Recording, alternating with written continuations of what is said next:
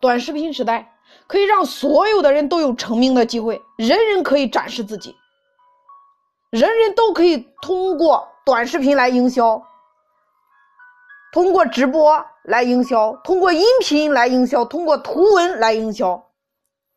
因为社交属性，先社交再电商，继续社交继续电商，这是一个来回循环的一个过程。比如说，你的短视频，透过抖音，透过快手，那么我看到了你的短视频，我关注你，那成为你的粉丝，然后产生了购买行为。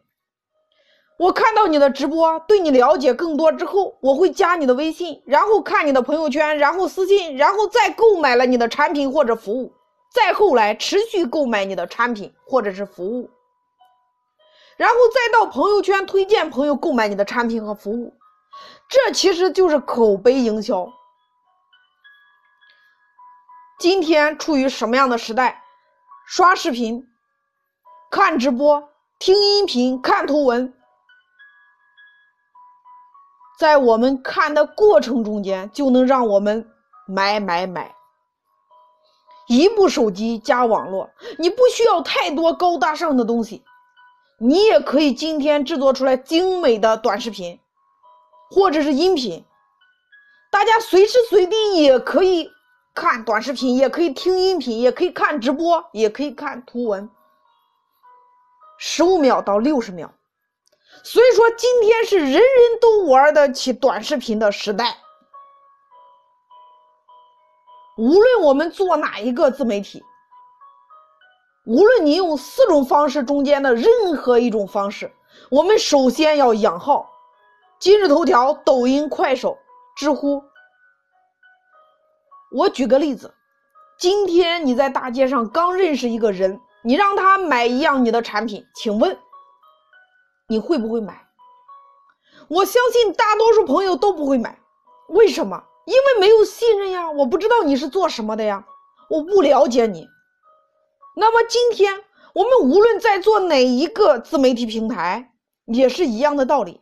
大多数人今天做抖音、做快手，都是因为听别人说这个地方可以变现、可以导流，然后呢就匆匆忙忙的去注册了一个账号。注册完之后就开始发一大堆的作品，然后就开始坐等流量。结果呢，发现一个很神奇的东西，没有人看，你除了自己每天看看。所以这和上面我讲的道理是一样的。我们新注册的账号，平台方对我们的这个账号不了解，那在这种情况下，他不可能把流量给到你。所以在抖音上或者是其他的。快手上或者是今日头条上，我们的账号一般分为两种，第一种叫做营销号，那这种号在抖音上面或者快手上面，一般情况下是会被限流的，平台方不会给你太多的流量。那么另一种号就叫做正常号，我们正常发布一些作品。首先，它不是奔着营销去的，所以抖音或者是快手不会对这样的账号进行限限流。所以养号就是我们通过一系列的操作，让平台认为你是一个正常号，而不是一个营销的号。所以，短视频电商、直播电商、音频电商、图文电商将成为今天这个时代新的趋势。我们都知道，一场直播卖货一点六个亿。我们也看到了李佳琦在直播上超强的带货能力。这是一个不可思议的时代。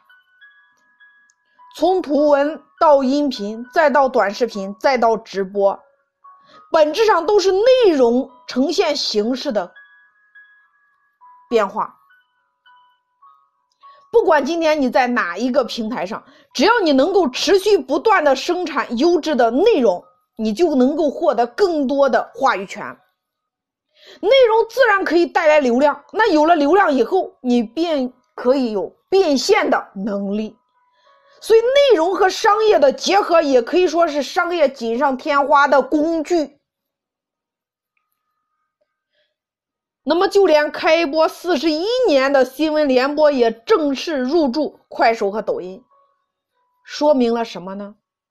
事实证明，今天所有的企业都应该顺势而为，为了现状做出改变，转型升级自己的商业模式，开拓自己的营销渠道，否则你会被这个时代所淘汰。